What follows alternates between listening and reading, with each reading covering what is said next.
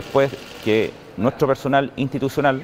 se desplaza en reiteradas ocasiones a la ciudad de Puerto Montt, se logra establecer que el funcionario que se encuentra detenido se encontraba vinculado a la infracción a la ley 20.000, es decir, tráfico de droga, ingreso de sustancia ilícita al interior del complejo y infraccionan a, ley, a la ley 21.494 que guarda relación con el ingreso de aparatos electrónicos al interior del referido recinto.